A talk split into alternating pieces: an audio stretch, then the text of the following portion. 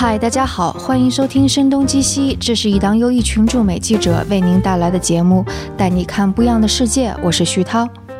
最近很多听众问我们，是不是除夕上线的节目不见了？那这一期节目是因为预警了疫情的扩散，因此是因为一些。众所周知的原因，在国内的一些平台上被下架了，但是在泛用型播客客户端依然是能够听的。大家也可以在 etw 到 FM 上找到我们的音频以及其他的各种信息。今天我们这期节目依然是跟疫情有关。我是跟两个朋友一块儿读了一本和瘟疫、公共政策以及社会进步有关的书。这两位朋友大家也非常熟悉，一位是啊文化土豆的一帆，Hello 一帆，Hello 徐涛，还有另外一位是杜成，Hello 杜成，Hello 徐涛，Hello 大家好，又来了。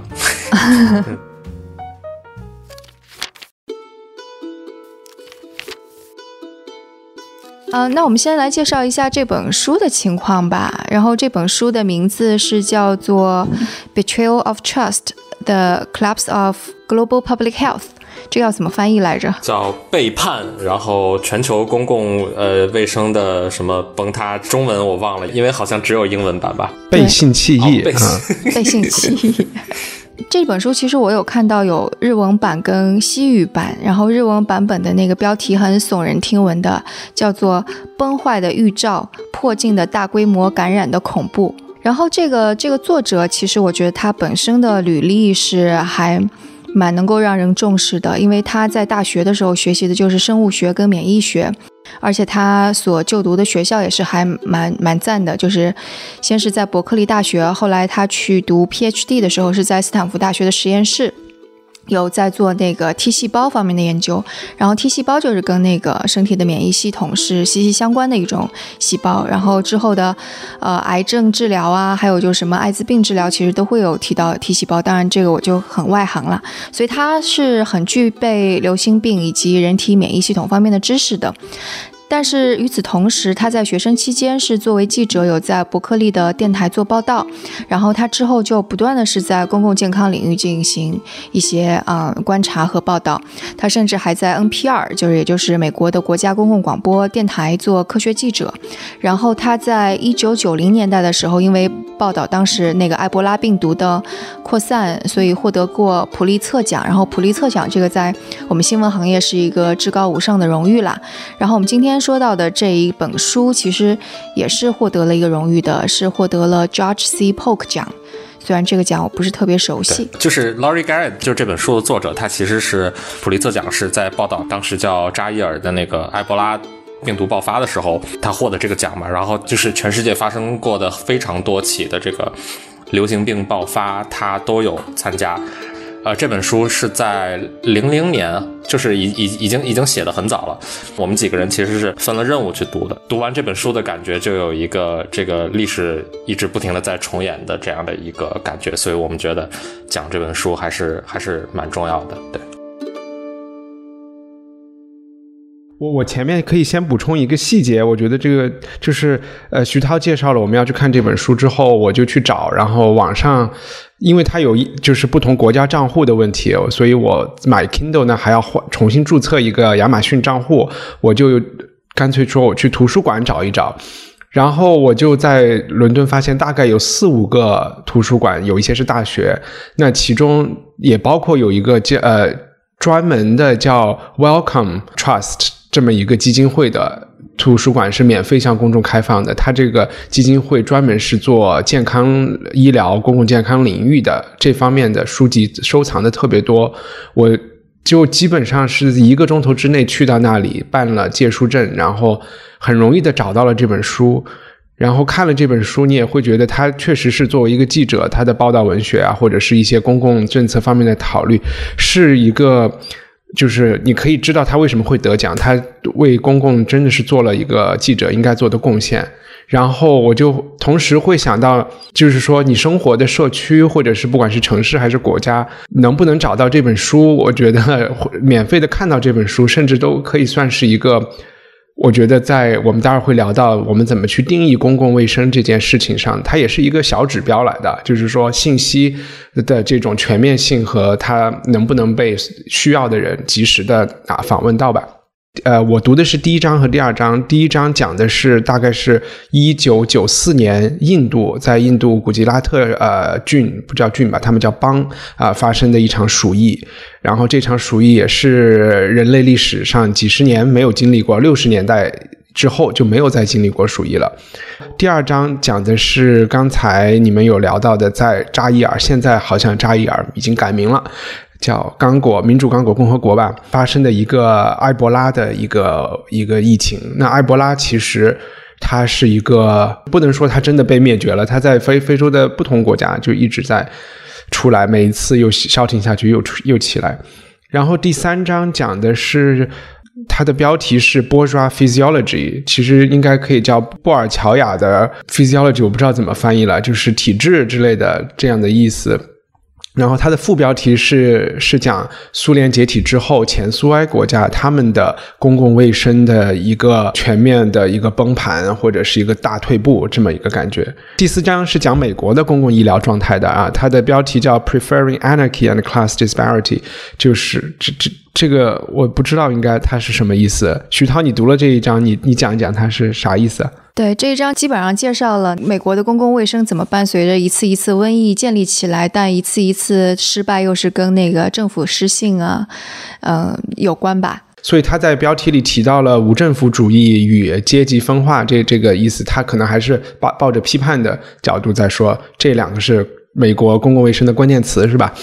然后第五章也是最后一章，是最最兴奋的一章，叫生化战争。啊，呃，讲的是这个生化，呃，特别是恐怖主义啊，以及生化武器和公共卫生的关系。最后有一个后后记，好像后记里面作者又梳理了从更久远的这个视角，梳理了历史上的一些很多疫情，然后和他对就是未来的一些一些一些期许这样的感觉。然后，其实我们在聊这一期之前，我们有稍微对了一下，挺有意思的。首先，它无论是把埃博拉病毒，还是印度的鼠疫，还是把苏联相当于是一个单独的个例给拎了出来。但他在介绍美国的这一章，它其实有一个蛮重要的，就是信息，可能是前面几章所都依赖的，那就是刚刚也有提到说，人类历史上每一次的瘟疫发生，都会推动着人类社会慢慢的去建立完善。一点点，它这种就是 public health，它在文文章当中英文是这样说，那翻译成中文可能就是公共健康卫生。另外一个我觉得还蛮关键的信息，就是我们看到的所有我们现代化的医疗手段以及科技的发展，其实它都不是抵御呃瘟疫所唯一需要的，其实恰恰是很多非常。跟科技没有关系，非常粗略的那种手段，是最开始公共政策的雏形，然后最后也会运用到我们现代社会当中的一些，嗯，抵抗瘟疫或者是传染病所最重要的一些措施。就比方说，在一三四六年。黑死病开始横行的时候，或者在一六几几年鼠疫开始横行，还有黄热病啊之类开始横行的时候，有一个非常简单但是非常有效的措施，那就是隔离。比方说，我们说到隔离，它真的是没有什么技术的手段，但它非常非常的有效。所以在很久之前，这个手段就已经人类就已经在用了。最有效的那些手段，其实都是一些。在他们这些瘟疫所发生当时，可以算是就像你刚才说的非常低成本的，然后低科技含量的这种这种手段嘛。就还可以补充一个，那个第一章里边讲到那个呃印度的鼠疫的时候，就是其实他们这次鼠疫的一个对抗的核心的一个药物，其实也是成本非常低的，就是四环素。呃，世界上也是可以大量生产的这么样的一种一种抗生素吧。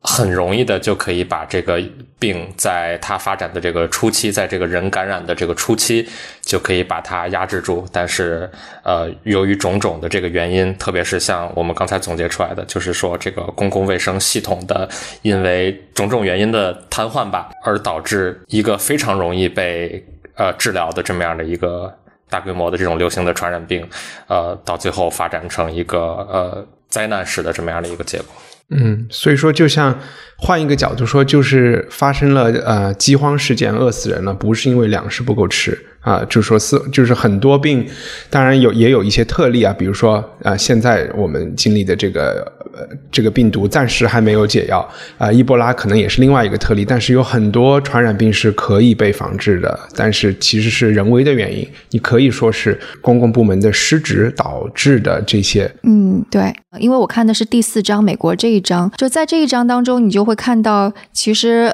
美国的公共卫生这方面的就越来越完善。然后他们对这个公共卫生有着越来越完善的认识，也是跟每一次的就大瘟疫有关系的。而且我觉得美国是有一个比较特殊的视角，是因为它是一个移民的国家，所以它是可以看到非常清晰的行为模式。就每次当有移民进入的时候，就会有一次大瘟疫。就是当时书里边就举了个例子，就比方说一六二九年时候，弗吉尼亚。他那时候是观察到每次新移民出现就会带来流行病，然后一六六五年时候英国出现大瘟疫了之后，隔了大概几周，然后就出现了，就美国弗吉尼亚那边就出现，当时还没有美国呢，弗吉尼亚那边就出现了大瘟疫，所以那时候就出了一个呃，现在看起来也还在用的是严格的海关的检疫，然后黄热病，但是它也推动了呃纽约的公共卫生的。推动当时是有一个苏格兰的医生叫 Coden，他是发现黄热病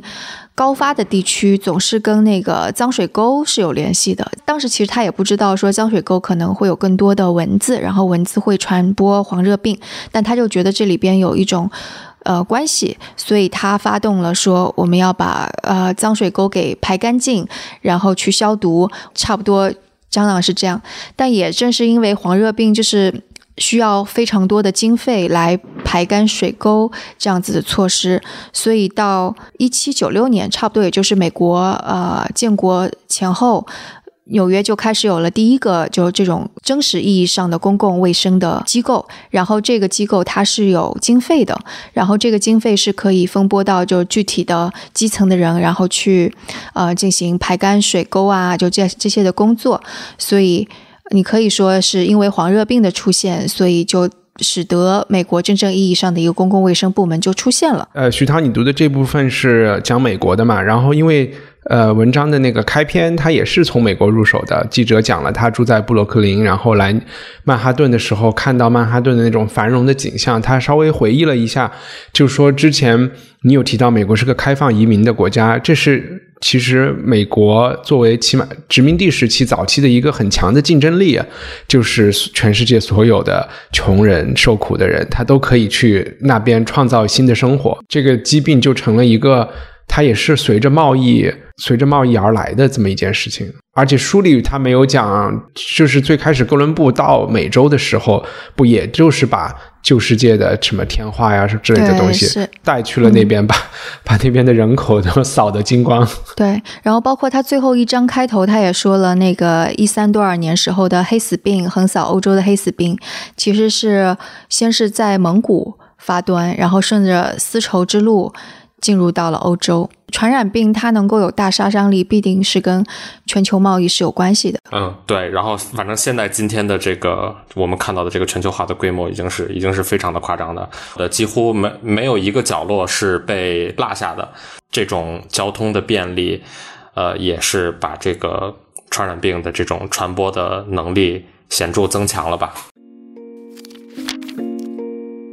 那我们可以先按照这个这个书的这个章节的顺序，先从第一章开始讲吧。第一章讲的是这个一九九四年的发生在印度这个叫 Surat 这个地方，是在它的呃西部临海的一个一个城市，呃主主要是在这个地方发生啊。当然也因为这个交通的便利，扩散到了整个印度的这个全境，发生的这么样的一起鼠疫杆菌瘟疫。因为当时当地发生了一次地震，后来的这个流行病学家他们是这样认为的，就是说这次地震把印度的土地里边的一些呃以前的这种很有可能携带这个鼠疫杆菌的这个土地，通过这次地震给翻出来了，然后这个细菌先是感染了跳蚤，通过跳蚤又感染了这个老鼠，接下来这些老鼠污染了储存的这些粮食吧。这些老鼠呢吃掉了这些粮食，然后他们相当于把这个瘟疫经过这么一步一步的，最终传播到了这个人的身上，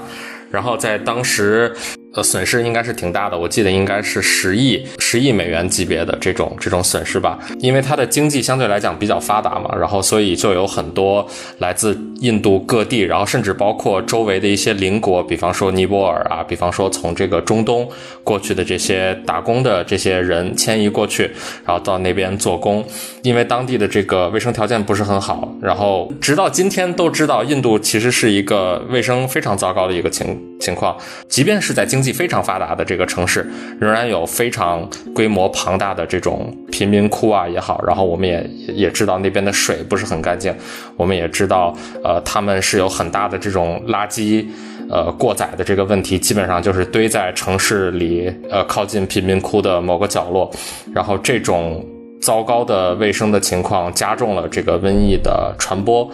然后在当时发生了这个瘟疫之后，然后很多人是不知道发生了一个一个到底是一个怎么样的事情。但是其实印度之前在六几年的时候，其实是也发生过一次鼠疫杆菌的这个瘟疫，呃，规模跟九四年的这一次可以说是算是不相上下吧。但是很多人都没有意识到说发生的是跟当时三十年前相同的这么样的一场瘟疫。所以很多人都都觉得，那这个鼠疫杆菌不是已经被这个消灭掉了吗？就是他们无法相信这个事情又发生了一次。然后我我刚才提到的是这个鼠疫杆菌。的这个传播，它其实是在人体内的感染，其实是非常容易被被消灭、被治疗的。只要是你在这个感染的初期，然后你呃定期服用这个四环素，它其实是可以非常容易的杀灭的。但但是在当时呢，出现了，比方说当时有大量的这种虚假的这种不实的信息传出来。很多人不知道，呃，这次瘟疫到底是一个怎么样的情况？到底是什么细菌或者什么病毒，呃，造成了这次瘟疫？然后大家都不知道说，那我们到底该吃什么样的药？我们到底该怎么样去，呃，预防这样的一个事情？然后以及我们看到了，因为呃发生了瘟疫，民众中间是会有这种恐慌嘛？所以很多人就立刻从 Surat 这个瘟疫发生的这个地方就开始逃难了，逃到了印度的。各个地方，然后逃回了他们原来的其他的国家，就把这个细菌相当于是又又又带到了他们各自本来所属的这些地方嘛。包括这个对于一些药物的这种呃，因为媒体的宣传或者因为这个政府的宣传，民众对于这个四环素，大家知道这个东西可以治之后，然后又出现了这种，就跟今天我们对于双黄连、对于这个什么藿香正正气水之之类的，对于口罩一样的这种疯狂抢购的这种情况，这个在后来又导致了一些呃，就是呃次生的这种这种问题吧。总之，其实，在在九四年的这次印度的鼠疫感。军的这个瘟疫当中，其实是发生了很多跟我们今天在中国看到的非常相似或者比较相似的这么样的一些情况。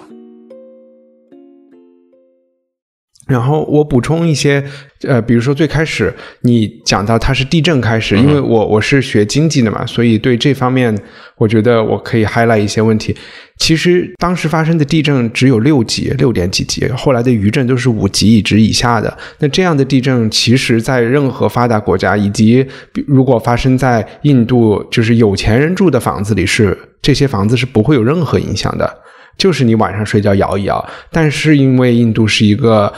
贫富极其悬殊的国家，然后可有很多人，他都不是说豆腐渣工程，他住的那个楼就是一个很简易的这种呃贫民窟里，所以发生了很多房屋的倒塌。其实开始有很多逃亡，就是因为大家没地儿住了。这个你能看出，任何疫情其实真正在爆发的时候，它对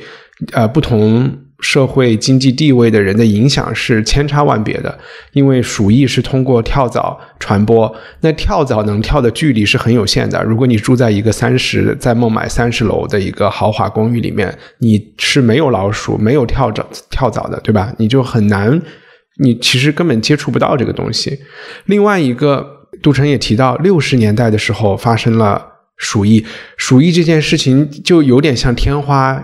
然后也也像。肺结核这些病，我们都觉得是四五年成立了这个 WHO 以后，人类已经通过了很多政府协作，已经灭绝掉了的事情。但是像我们知道，今天小儿麻痹症、肺结核，然后甚至是鼠疫，它又在死灰复燃。就是人类和疾病和传染病的这个斗争是，可能是一个无止境的，你是必须每一代人都要去做的一些工作。但是恰巧在印度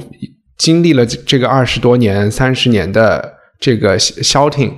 出来了之后，甚至是在全世界范围内，他们都找不到鼠疫的专家，或者是说病原体，或者是呃。就是疫苗这些东西存在什么地方？它是在西伯利亚，还是说在美国的哪个沙漠里？大家都还很费劲的去找这件事情。后来在好像是在美国就找到了 CDC，找到了一个在加州什么地方的专家，而且这个都快退休了的一个人，他然后赶快把他请来。就是大家的你能看出，当时对于有一种自满，不仅仅是在印度，是全世界范围内对传染病的一种自满和掉以轻心。然后，作者其实在这本书的好多地方都提到，这个和呃八九年就是苏之后东欧苏联的解体，在西方大家有一种需要竞争，要和他们保持距离啊，我们也不能落后的这个感觉，所以也有相当大的投入。但是呃八十年代末之后，好像冷战打赢了，很多这些公共医是呃公共部门的预算就都被。一减再减再减啊，包括世世世界卫生组织的预算也是被一减再减，所以这个也是一个非常有意义的一课吧啊。然后我提供一一点附加信息，就是这个作者在最后一章也提到说，为什么很多你刚刚说的小儿麻痹症啊之类的一些症状会卷土重来？他会说这个也跟我们整个世界的老龄化有关系，说因为我们现在接种都是给小孩子接种，但是。等到那个人在衰老的时候，他他可能他的抗体啊之类就会消失了。所以就是现在就是可能大家都知道一个群体免疫，就是当这个整个群体大概百分之九十九或者百分之九十以上的人都是呃有这个抗体的话，那这个细菌或者是病菌它是不容易从人传到另外一个人的。但是当这个社会当中，比方说超过百分之十或者百分之二十的老年人，他这个抗体在消失的时候，那群体的免疫就面临一个崩溃，也不是崩溃吧，就是就就在减减少，又因为。就是现在就不光光是像美国这样的发达国家在人口老龄化，那在后起之秀像中国啊这样的国家也老龄化非常的明显。所以当整个地球的老老人的人口都在增加的时候，就他也在说，是不是我们现在应该为老人去开发一些疫苗？就这这也是我第一次听说的一个观点。对，这个这个都都是因为这个社会人口组成，它的这个人口特性的这种变化，呃，所导致为这个这个传染病，为这些细菌也好。病毒也好，开的这个缺口嘛。然后我在这个第一章里还记得一个一个细节是说，呃，很多人听说了说啊，这个四环素管用啊，确实管用。然后很多人就开始疯狂的囤囤积这个四环素，然后开始吃这个四环素。结果他们当时又有一些公共医疗的这种专家，传染病学方面的专家又开始在说，我们今天对今天的这个版本的。病毒产生了这个免疫的能力，但是它还是会变异的。它未来总有一天会产生对这个四环素或者对呃对双黄连对任何的这种这种呃预防性的这种药物产生抗药性的这种新的细菌或者是病毒。就像咱们刚才说的，就是这个人类跟这个传染病的这个斗争其实是一直持续的、生生不息的。嗯，就关于你说的这个，其实同时期的美国就是在面临这样的危机，而且那场危机恰恰就是美。国的，就是呃，也许是就像是一帆说的，因为冷战之后削减了这个公共卫生部门的权力，削减了，所以造成的危机。当时就因为美国的呃科学界跟老百姓都觉得抗生素能够对抗绝大多数的细菌，所以其实医生有着滥用那个抗生素的这样的一个倾向。这使得医院往往成为了那些那个叫做 super bug，就是超级细菌存在的地方。而且这些超级细菌很恐怖，就是它可能某一种呃细菌，它的抗药性已经非常大了。如果有有一个携带这样超级细菌的人，他在走道里，他去看望另外一个病友，然后那个另外一个病友身上带的另外一种细菌也有抗药性，然后他们相相互交换一下 DNA。结果他就能够成为什么药都杀死、杀不死的超级细菌。所以在那段时间，也是也就是一九呃九零年之后的那段时间。差不多，呃，医院反而成为了就致病性最高的一个地方，就相当于是你你随便去做一个手术，你有百分之五十的可能性是可能会感染上这种超级细菌。然后当时其实呃卫卫公共卫生部门有大声疾呼，就说医生，你们能不能在开这些抗生素的时候，你能够那个征求一下我们公共卫生部门的建议，因为我们已经看到这样的危险性了，但是。医生完全是不去管管公共卫生部门的，他们就会觉得你这是在干涉我作为一个医生的职责。然后另外一个问题就在于，在大概在美国的一百多年前，可能是在那个二战之前，其实医生对于隔离是可以强制的，就说我强制你，你身上有细菌，那我就。给你隔离，但是经历了民权运动之后，美国是赋予了个人以非常高的权利，所以医生是没有权利去隔离这些病人的。所以就是我看到书中还提到一个例子，就是有一个病人，他就跑到另外一个病人那里去偷，呃，不是偷吃，就是拿他的点心吃。然后一个护士就说：“你隔离着呢，你得赶紧回去。”结果那个人还袭击了医生，打了那个呃，打了护士一耳光，医院也无就无可奈何。所以这使得超级细菌。愈演愈烈，就是在呃，就成为了当时美国非常大的一个医疗问题。所以这个作者也在里边反思说，呃，公共卫生它它其实跟医疗其实是两个概念。你不能认为说，可能治疗疾病就只是医生的事情，有的时候需要一种更大的政策或者更高的视野去看这个问题。然后有些不仅仅是治疗的手段，而是你换一种视角去看。你的治疗手段这样的一个东西，这个事情一直到今天，在美国仍然是一个问题啊！就我们，我我我们在美国看到的这个所谓的这个疫苗抵制者的这个群体，这英文叫 anti-vaxer 嘛，他们直到今天都在通过，他们是非常积极的，而且他们是相信这个事业的，是说他们在通过立法呀，通过各种各样的这种手段去说。我不接种疫苗的这个权利必须要被保护嘛？然后包括呃有一些立法的这种努力是说，那如果你这个孩子不接种疫苗的话，你就不能够去上这个公立的这种学校。很多的家长那他就觉得侵犯了宪法权利了，是吧？没错。然后他们就真的愿意说，那我哪怕我家里有四个、五个孩子，那说好，那既然你不让我上学，那我就在家里自己教这些小孩儿。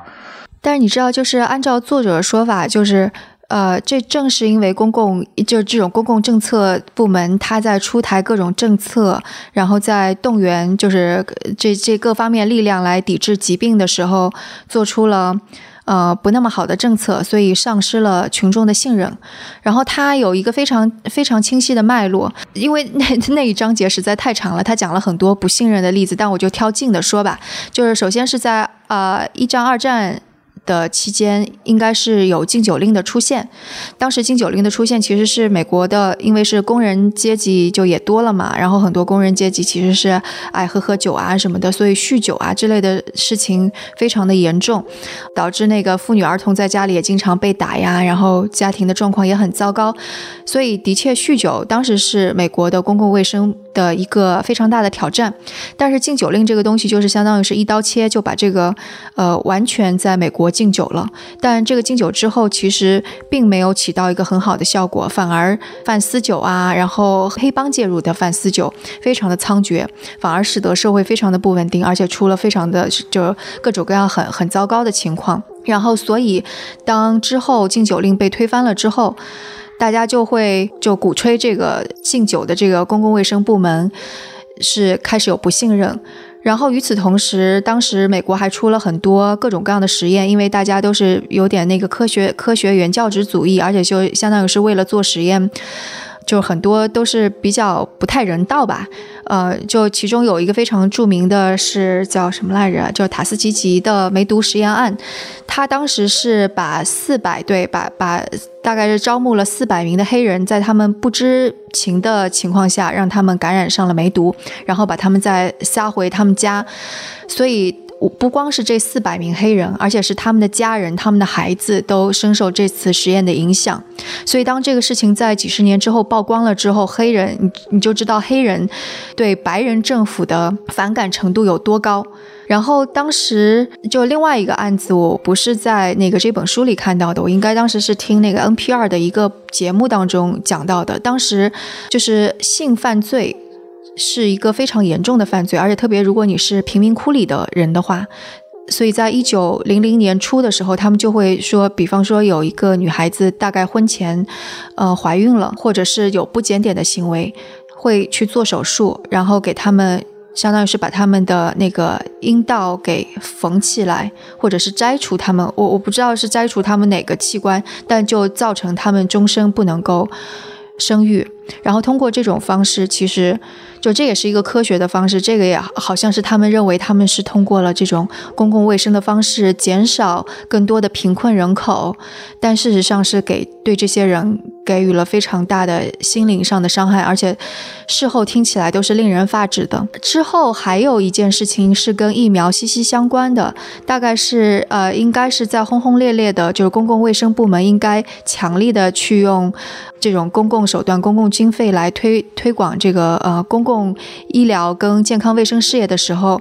当时呃，华盛顿就就美国的。白宫政府就认为，也不是全民，就是孩子，就这种接种应该是免费的，应该是由政府来推动的。这个听起来是个很好的事情，但是问题是在推动的过程当中，他们跟疫苗厂商可能疫苗厂商配合的问题啊，还是什么样的问题，反正出了纰漏，有一些疫苗就是有问题的，打了之后是有副作用的。所以在那个之后就变成了一个踢皮球的，就政府就说，就那个呃联邦政府就说这个疫苗的事情就不由我来管了，你们地方。政府来管吧，然后疫苗厂商又觉得我生产这些东西吃力不讨好，如果出事儿了，是我来接受各种各样的诉讼，因为那个联邦政府出事儿了之后是海量的诉讼都出来了，所以疫苗厂商更加愿意去生产别的药，比方说癌症药啊或者什么更加赚钱，所以这个就成了就是地方政府可能又觉得这是一个皮球，所以我读了那一章之后，我就知道啊，为什么现在美国民众有一些真的会对疫苗比较害怕，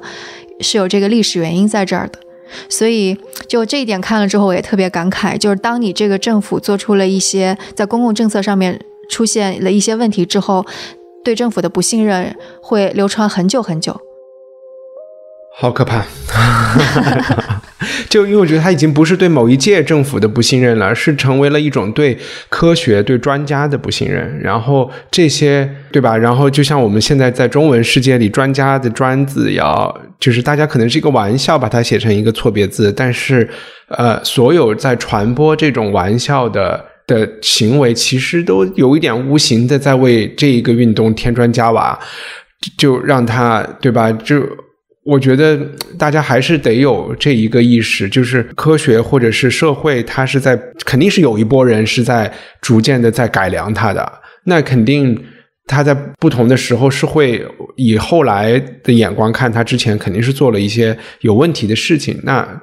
我觉得应该是抱着去解决这个问题。而不是全盘否认，对，绝对不能全盘科学，对吧？然后，那你那你要回到一个什么世界呢？对吧？嗯。但是你知道这个真的很可怕，因为就是就是，反正读这段历史的时候，就美国的这段历史，我就清晰的看到，就有一部分人真的是非常了不起，他们在他们真的是为公共的那个福祉在奋斗。就比方说，呃，就像那个黄热病卷土重来的时候，要美国建国前后的时候，那。一定鼓吹说我们一定要去那个排干臭水沟，然后减少黄热病。这个努力是很了不起的，对吧？即使他还没有发现这个原因是怎么样，但是你知道接下来发生了一件事情，让美国的公共卫生有了极大的退步。就刚刚我不是说美国建国前后因为黄热病使得它公共卫生部门给建立起来了嘛？但之后就发生了极大的退步，是这样子的。那个时候就出现了一个协会，叫做坦慕尼协会，然后这个协会就。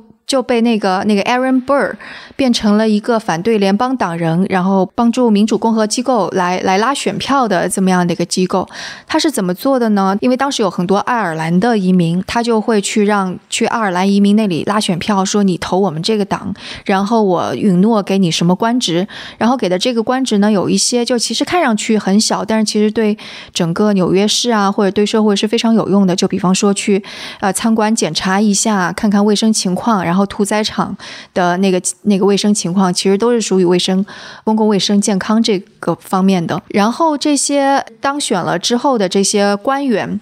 他根本就没有去好好的做他的事情，反而拿他作为了一个敲诈勒索的手段。他去屠宰场、去那个 bakery、去餐厅，然后还有那种私人医院去敲诈，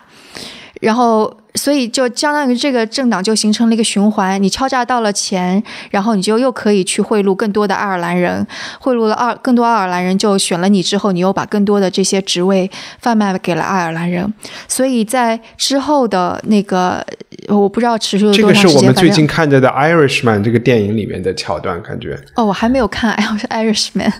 好，我要回去看一下。对，所以迅速的，就是好不容易人家争取来的。这个建立的组织，然后就被腐败给败坏殆尽了。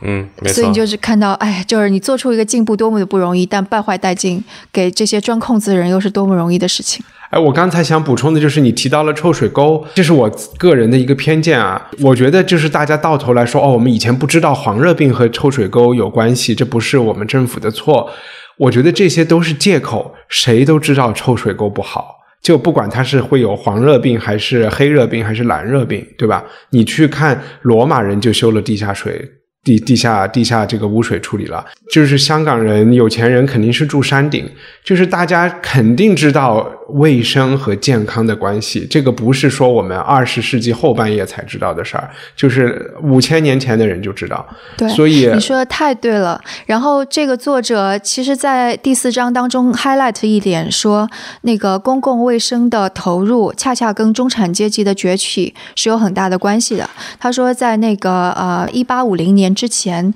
公共卫生要获得经费很难，其实是因为钱都是在就有钱人那儿嘛，这个我们都知道。然后有钱又真的是非常少数、非常富有的，就是精英，他们的生活完全是跟那个贫困人口是隔绝的，而且他们当时也没有细菌的这个概念，所以他们就觉得我只要离这些脏不兮兮的人远一点点就好了。他们生活在自己非常舒服的、带着花园的、干净的不得了、很多仆人都会擦拭的这样的地方，所以他根本就。就不会去关心公共卫生，然后即使关心公共卫生或者关心这些穷人，也是也是就表面上关心一下吧，不会去花那么大的力气。但是等到那个呃，就是工工业革命之后，因为有了大量的工人，就农民进到城里来，所以城市的结构不再是赤贫的人跟富有的人，而是有大量的这种工人构成的中产阶级。这些中产阶级是必须要跟那个贫困人口混杂在一起的，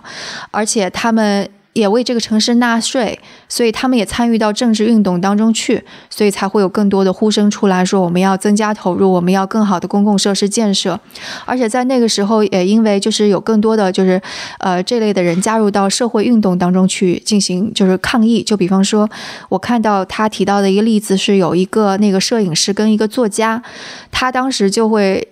就质疑说，这个肺结核在纽约的传播一定是跟贫民窟是有密切的关系的。然后有一个地区叫做 Long Block，大概就是肺肺炎街区这种意思吧。所以他就去拍了大量的照片，然后去揭露贫民窟到底有多糟糕，然后那里的老人、孩子、妇女有多悲惨，然后使得那个整个社会都来重视这个 Long Block 的现状。然后纽约市才开始慢慢变得越来越好的，所以中产阶级这个力量真的是蛮重要的。但是这个其实是比较局限在美国啊，或者是欧洲，或者是一些我我们所谓的这个西方国家或者第一世界国家里边。那如果说放在印度的话，那其实很多人是他可能没有太多的这个中产阶级的这种概念的，因为这个整个社会的这个呃人口的这种阶级的构成，那中产阶级在里面的这个呃人数基数可能就就不够大。然后像比方说在印度，他这边就没有办法享受到这种说呃因为中产阶级的崛起去呃大家开始对这个卫生的重视，他享受不了这种奢侈的这种有利的这种环境吧。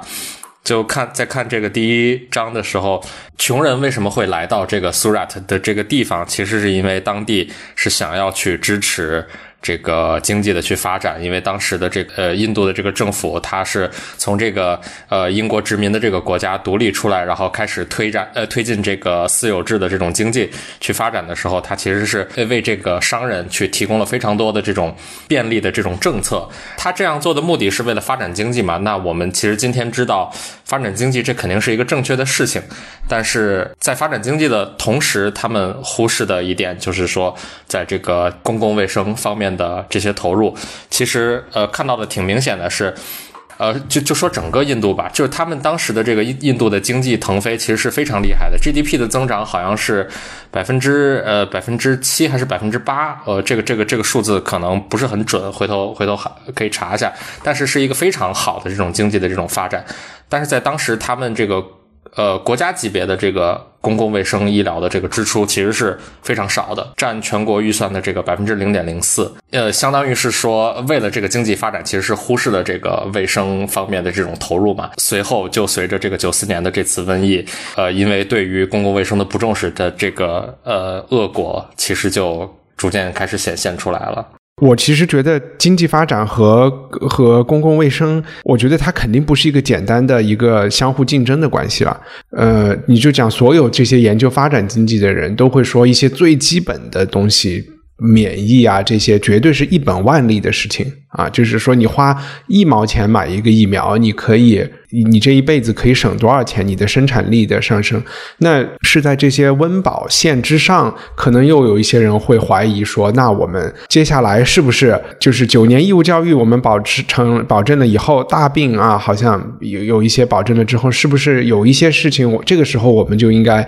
开始来考虑呃发展经济了？这个。可能就稍微专业一点，要复杂一点。但是我就是只能看出有一些，就是去说这个时候要发展经济的人，他往往是自己已经解决了自己经济问题的人。呃，总是去强调啊，我们要这个时候应该发展经济的人，他们其实都是有有医疗保险的人。呃，我们中国经济需要腾飞、需要能源的时候，就很非常能够容忍矿工。就是一次一次的这个矿难，大家也就是随便说说而已。就因为那个成本不是你在付嘛，然后你你的你你家里请了一个打扫卫生的阿姨，然后她可能突然生病了，或者家里人生病了，她她离开了，你还可以请下一个人。我就觉得这这有一点失调。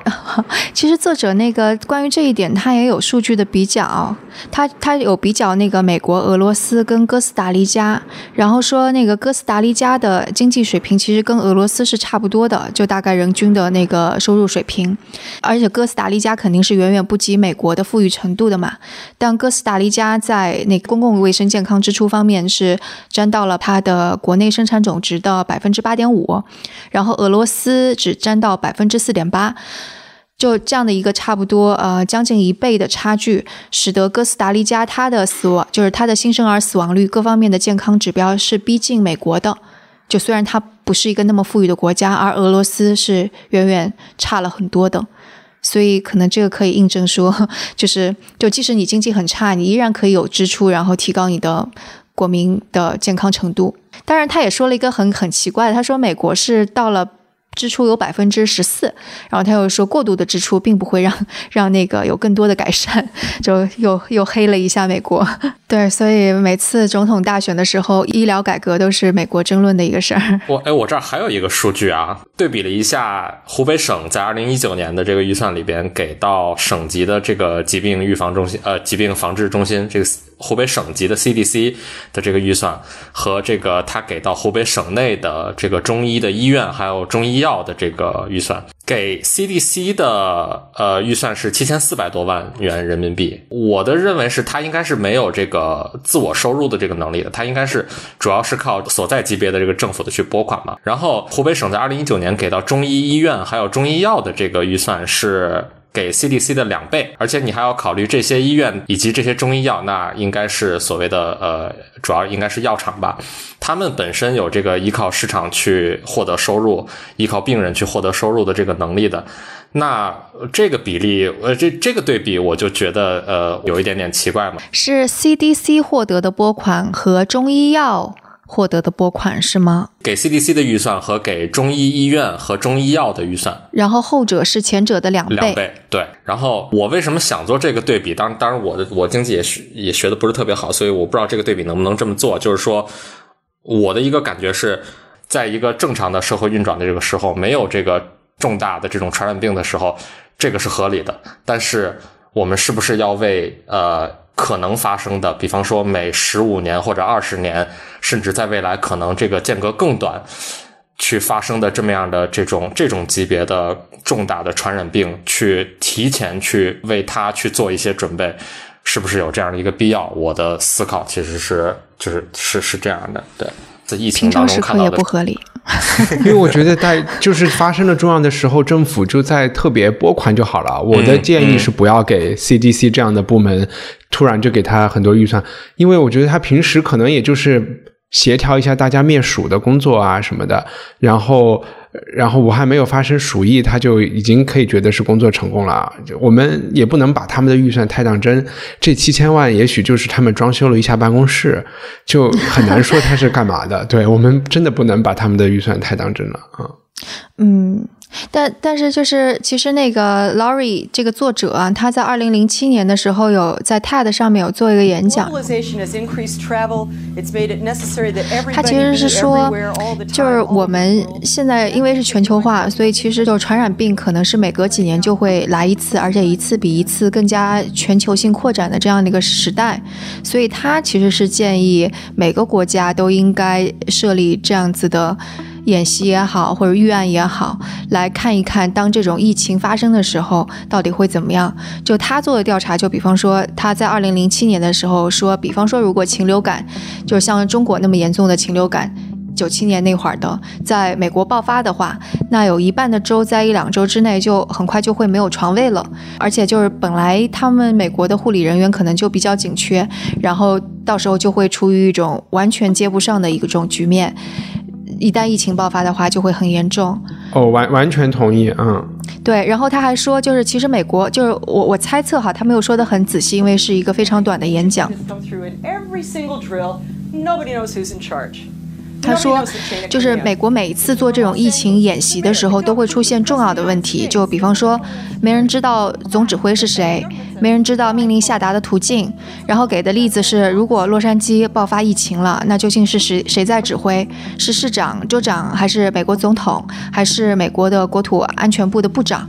然后说这种东西，你国家或者 CDC，你你需要去有这种的预案啊之类的。由谁来亲自指挥、亲自部署？对对对。然后说那个还，他说这些东西就是都是公共卫生部门需要考虑的，甚至很多很细，就是他列的一些，就是比方说是否应该把宠物犬、宠物猫锁在家里边儿。彻底隔离，是不是应该关闭学校？是不是应该号召全民远程办公？然后说，如果关闭学校的话，那很多有孩子的家长都没有办法工作了，那这个怎么办？然后到底会会造成多大的经济损失？所以他在二零零七年这个演讲的时候就已经给出了预警，说这都是公共卫生部门应该去考虑的事情，而不简简单的是两百年前只是灭灭鼠啊这种。然后包括他会说，平时可以。干什么？就比方说，你应该教育公众怎么去正确的戴口罩和洗手的问题。就比方说，他说 SARS 期间，那个在香港很多人感染是因为没有正确的摘口罩，手碰到了口罩的外部，然后又摸了鼻子，然后感染的。那是不是你应该就在平时的时候就教民众怎么去正确的？洗手啊，戴口罩啊，这些。然后同时他说的这一点也破除了一个谣言，就最近我看 Twitter 上好多人都在争论说戴口罩有没有用。那显然是他是认为戴口罩是有用的，因为他还说到了到底我们应该为下一次的这种大流行病囤积多少口罩。他说那个口罩都是从中国造的，那我们现在要囤积多少？说比方说一次疫情。可能最长会长达十八个月，然后我们每天都要换口罩的话，那一个人家里边要要囤积多少口罩？他说这是不切实际的。他说这些肯定不能够以个人为单位去算，肯定是要以社区跟城市或者是一个州去做准备。对你这个问题，这次就已经体现出来了，因为发中国发生了，中国不提这一次啊，这这这段这段删掉是吧？这段删掉，这段删掉，这段删掉。嗯，我我们是不是已经一个多小时了，还没有聊到第二段？第二段，OK，我们来聊聊第二段，第二章，第二章。嗯，对，就第二章，我我简单的说一下，然后你们再补充。就第二章讲的是一个呃很有趣的这个埃博拉的这个九五年在扎伊尔的爆发，然后作者因为他的这个记者背景，他还是很会讲故事的。这个爆发的时候，就简单说一下，我真的是非常庆幸我们新的这个冠状病毒简直比这个埃博拉。逊色多，差远了。埃博拉的爆发的时候，在扎伊尔的一个小地方。一家人死光，照照顾了他们的医生，一个医院的医生都死光，然后来了修女照顾他们也死光，他们都完全不知道是为什么，因为这个病最后是皮肤接触就可以传播，病人死了以后还可以传播，病人死死的时候睡的床过了一个礼拜再有人去睡都还在传播，然后。就是这么强的传染病，所有人都不知道他们是什么，他们都觉得是一种呃报应，是一种巫术，是一种这样那样的东西。那么在扎伊尔那个小地方，他们还没有电话，没有，他们如果能够一个电话打给美国的 CDC，就能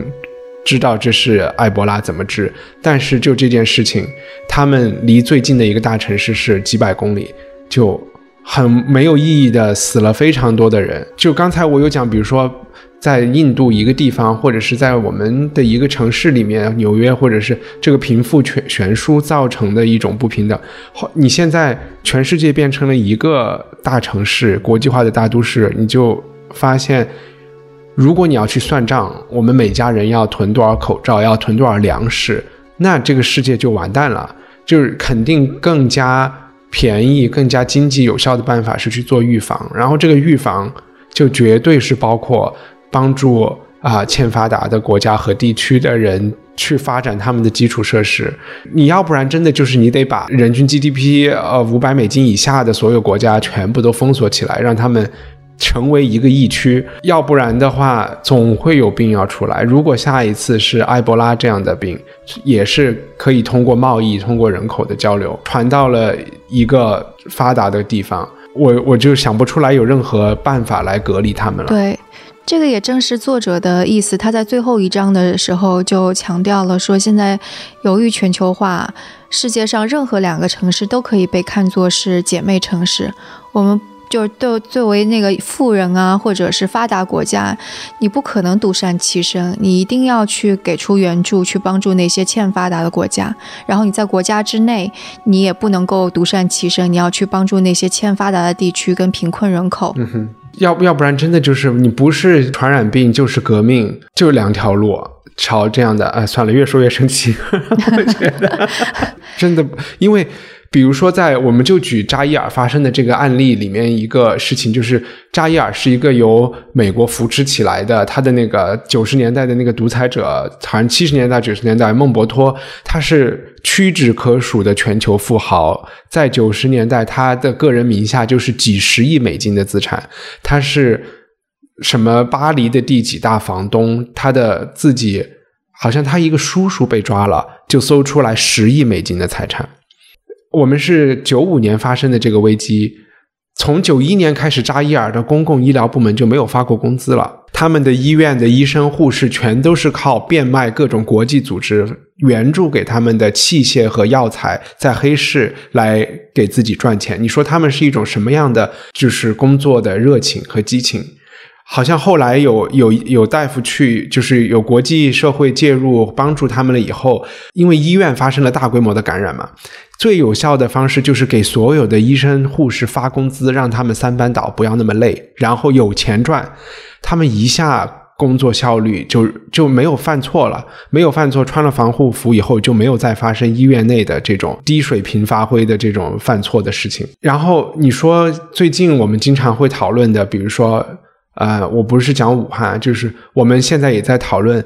比如说护工这个费用啊，然后有这么多医生护士在我们周围，他们也觉得自己的收入和自己的奉献不匹配，对吧？然后那护士就不愿意做他该做的事情，那最后我们就就得还花钱去请护工来做本来护士应该做的事情，就反正最后都是大乱套啊。那在扎伊尔就是发生了最终极的这个大乱套，包括最后。尸体的处理，因为他们不知道，他们可能还有一些地方是会有有一些宗教仪式，就是会要和死人有一些抚摸啊、接吻啊，就是你要跟他道别的这些动作，就全都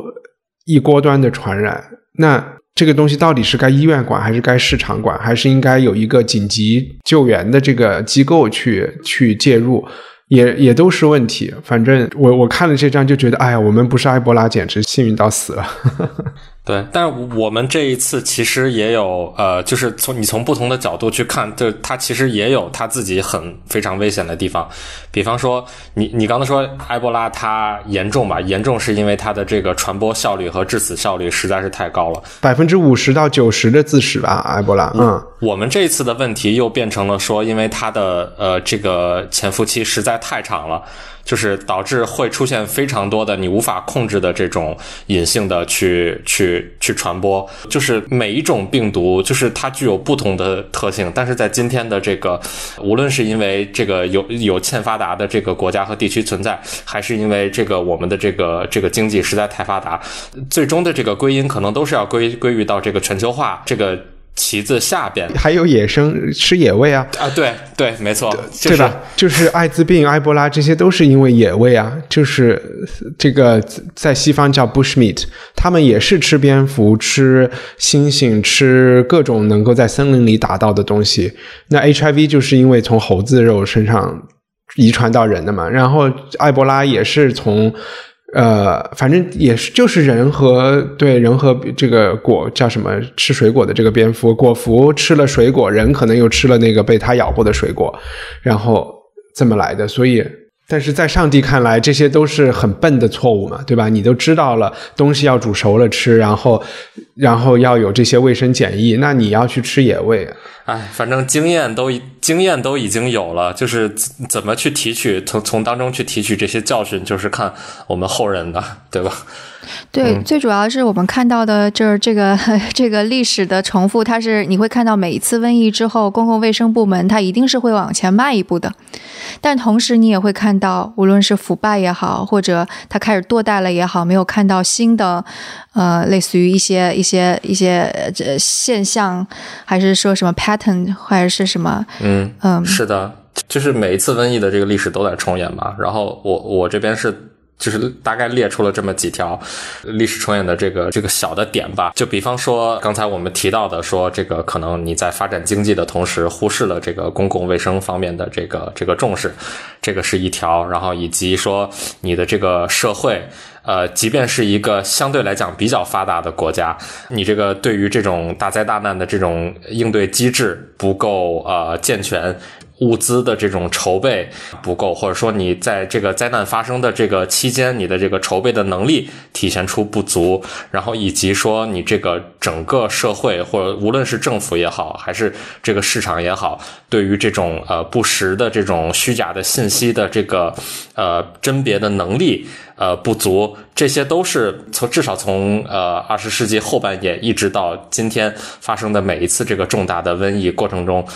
刚才提到的这些每一个点都是在重演的，而且每次瘟疫出，就是各种疫情出来，大家的谣言都是重复的，都是一模一样，就都会说这是这是美都是美国搞的，印度的鼠疫也说这是美国人搞的，是这次也是嘛？对。那那在最后我说一下经济大萧条时候当时的那个瘟疫吧。就当时经济大萧条，就可想而知，美国的财政收入啊之类的，还有经济都崩溃了。一九二九年之后，所以在全国范围内，他们是削减了公共健康卫生这方面的经费，这部分包括削减免费的疫苗啊，然后那种给儿童的免费的那个学校的餐啊、牛奶啊，这都没有了。然后又加上失业率非常的高，所以很多家庭也抚养不起孩子，所以什么小儿麻痹症卷土卷土重来。营养不良也卷土重来，失业就是自杀率非常的高。但是唯一有一个例外是在明尼苏达州，因为当时是一个比较左翼的州长上台了。他的因为左翼就是在在在美国的左翼，他就是相信那个就是政府关于公共政策这方面的开销，就福利啊这方面一定要做到的。所以他在明尼苏达州是强强力的控制住了局势。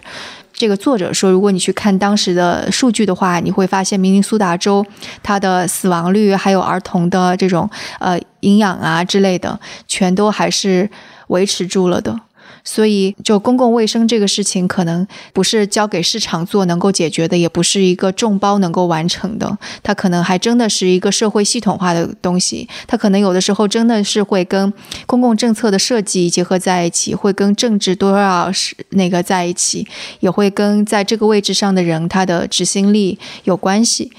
然后它也绝对不仅仅是医院方面的，就不是医院的事情。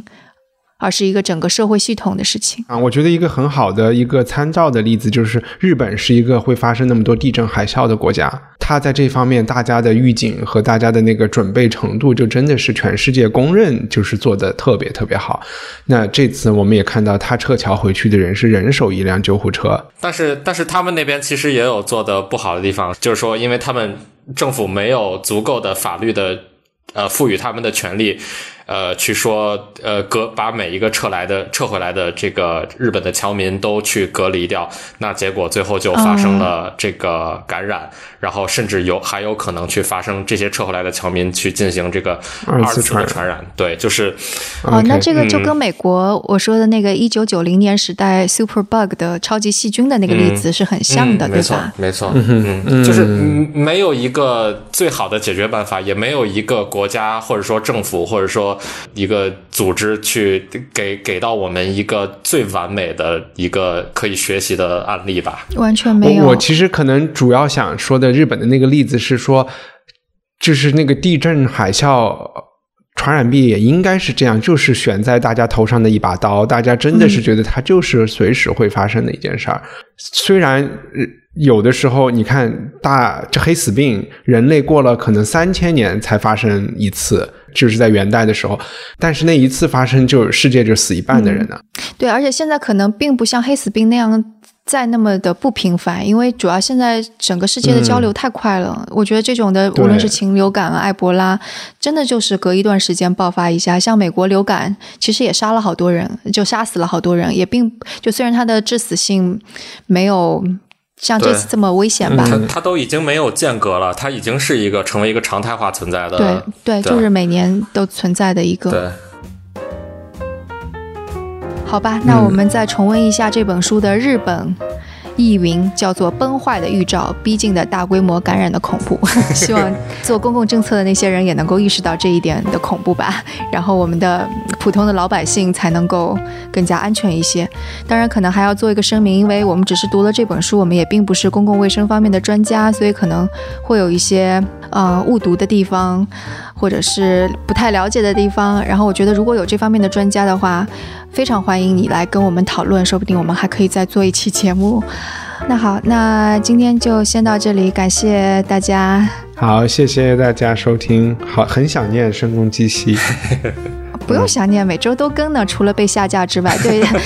发现我们被下架了，找不到地方听的，请使用泛用型播客客户端或登录我们的网站 etw 到 fm，那里总是声东击西都在的。那关于这期节目，大家有什么想法，都可以给我们留言，或者写邮件，或者在 Telegram 群中告诉我们。那我们的邮箱是 etwstudio@gmail.com，我们的网址是 etw.fm。所以无论是 Telegram 读者群的地址，还是打赏的方式，都可以在我们网站上找到。那我们下次节目再见。